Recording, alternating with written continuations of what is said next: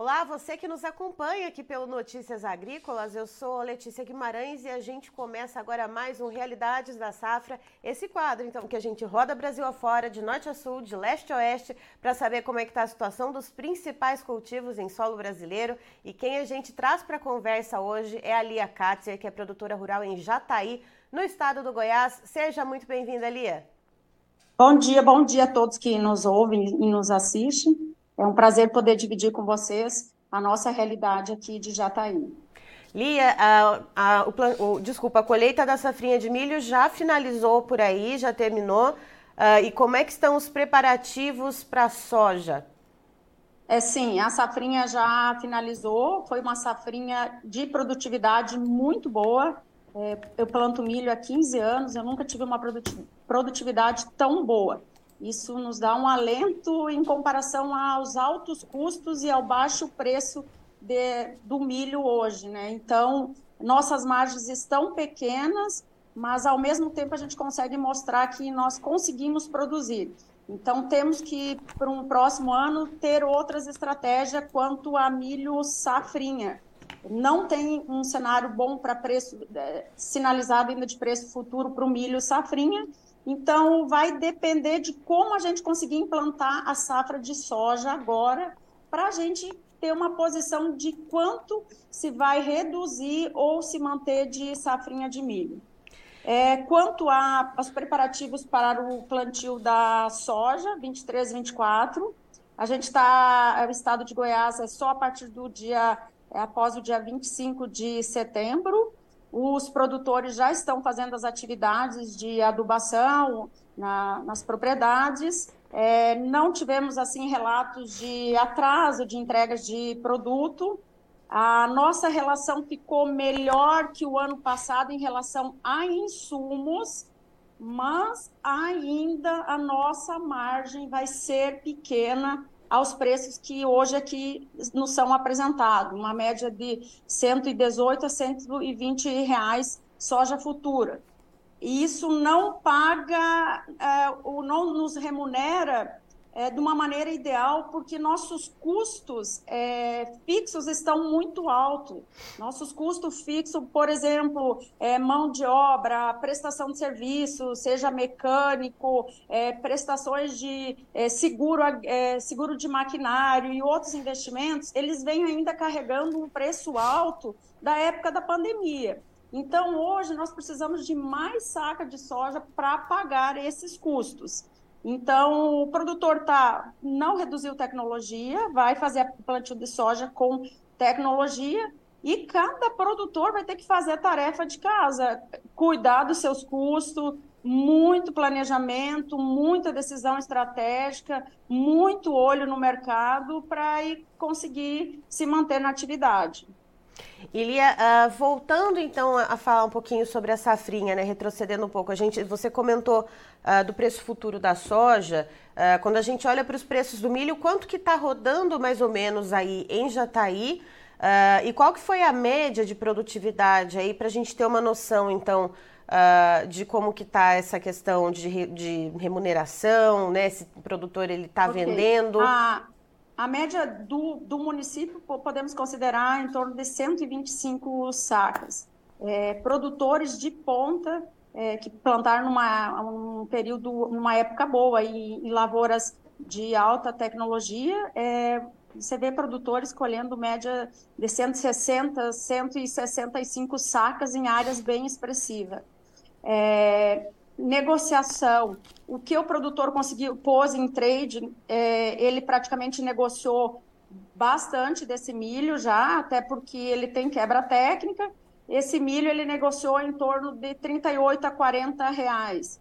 É, mas temos muito milho em silo bag, que foi o que salvou, silo bolsa, né? Uhum. Silo bag que salvou o produtor e nós tivemos muita competição né, né, nessa segunda safra, porque nós tinha milho competindo com sorgo pelo mesmo espaço de armazenamento. Então, o futuro do milho, como nós não temos ainda um desenho de preço futuro não, não atrativo, o produtor está indo bem cauteloso em fechar nitrogenados, em, em fechar sementes de milho, então está tá bem tá bem lento isso. Eu acredito que assim que acontecer o início do plantio da soja e começar a sinalizar uma melhora no cenário, o produtor vai ir, pelo menos para garantir a, as melhores áreas da fazenda com a, a cultura segunda safra.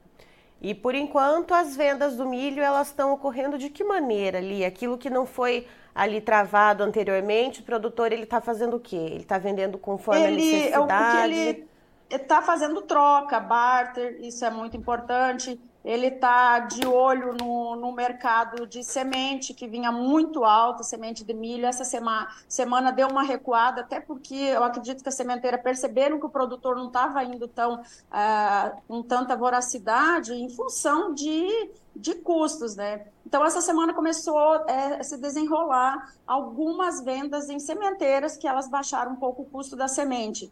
Tivemos oportunidades boas também no nível de nitrogenado. Então, é, é, cada produtor tem a sua particularidade de investimento. Então, é, é, muita atenção. É o que eu vinha falando no começo. Tem que se dedicar todo dia, olhar, acompanhar noticiário, estar tá em contato com, a, com as revendas para conseguir fazer um, um negócio mais afinado, refinado e para ficar uma margem melhor é, na, na propriedade de lucro, né? Certo. Lia, muito obrigada pela sua participação aqui com a gente, trazendo as informações diretamente de Jataí, no Goiás, e você é sempre muito bem-vinda aqui conosco. Eu que agradeço e estou sempre à disposição. Tá aí então, estivemos com a Lia Katzer, que é produtora rural em Jataí, no estado do Goiás, nos trazendo as informações de como que foi o término então da colheita do milho safrinha e como estão os preparativos para o plantio da soja, que deve ser liberado a partir do dia 25 de setembro lá no município. Segundo ela, o milho rendeu uma boa produtividade, inclusive os primeiros talhões, aquele produtor uh, que investiu mais em tecnologia, que plantou numa terra um pouco melhor, uh, ele teve ali um, um, rendimento em sacas por hectare, segundo ali, é recorde, né, em torno de 160 a 165 sacas por hectare, mas fazendo uma média geral ali do município, ela conta então uh, que essa média ficou em torno de 120 a 125 sacas por hectare. O que salvou ali foi o silo bolsa, que segundo a Lia também teve muita competição entre milho e o sorgo plantado lá em Jataí. Então, uh, essa produção ali, o que acabou salvando por questão né, de déficit do armazenamento, foi então o silo bolsa e os produtores ali estão vendendo de maneira é, bastante, bastante escalonada, né, vendendo uh, conforme a necessidade, vendo ali oportunidades, uh, por exemplo, de sementeiras quando baixam o preço ali para comprar esse cereal. E em relação à soja, o que ali explica é que o produtor ele já está muito bem preparado já para o plantio, está uh, aguardando chegar um pouquinho ali mais perto da data do 25 de setembro, quando se libera uh, para realizar o plantio a chegada das sementes, mas de acordo com ela, as entregas dos insumos, elas foram já acontecendo, os produtores já receberam o que precisavam uh, receber e estão investindo em tecnologia. Segundo ela, apesar desses preços da soja, os preços futuros, não estarem tão atrativos assim, de acordo com ela, em torno de 118, 120 reais a saca, o produtor, da mesma maneira, ele vai investir sim para ele ter uma boa produtividade, para conseguir ali. Uh, talvez né, ganhar ali na quantidade, porque de acordo com ela, a relação de troca com os insumos, uh, ela está um pouco mais favorável do que no ano passado, mas quando olha para os custos fixos, esse sim uh, preocupa um pouco, né? Então, de acordo com ali, é, é importante que o produtor, nesse momento, faça a lição de casa, coloque tudo na ponta do lápis, esteja de olho nos noticiários, esteja de olho né, nos preços, né, nessa oscilação uh, de preços, esteja de olho em cotações para não perder o bonde, tá certo? Eu encerro por aqui, já já tem mais informações para você, então fique ligado.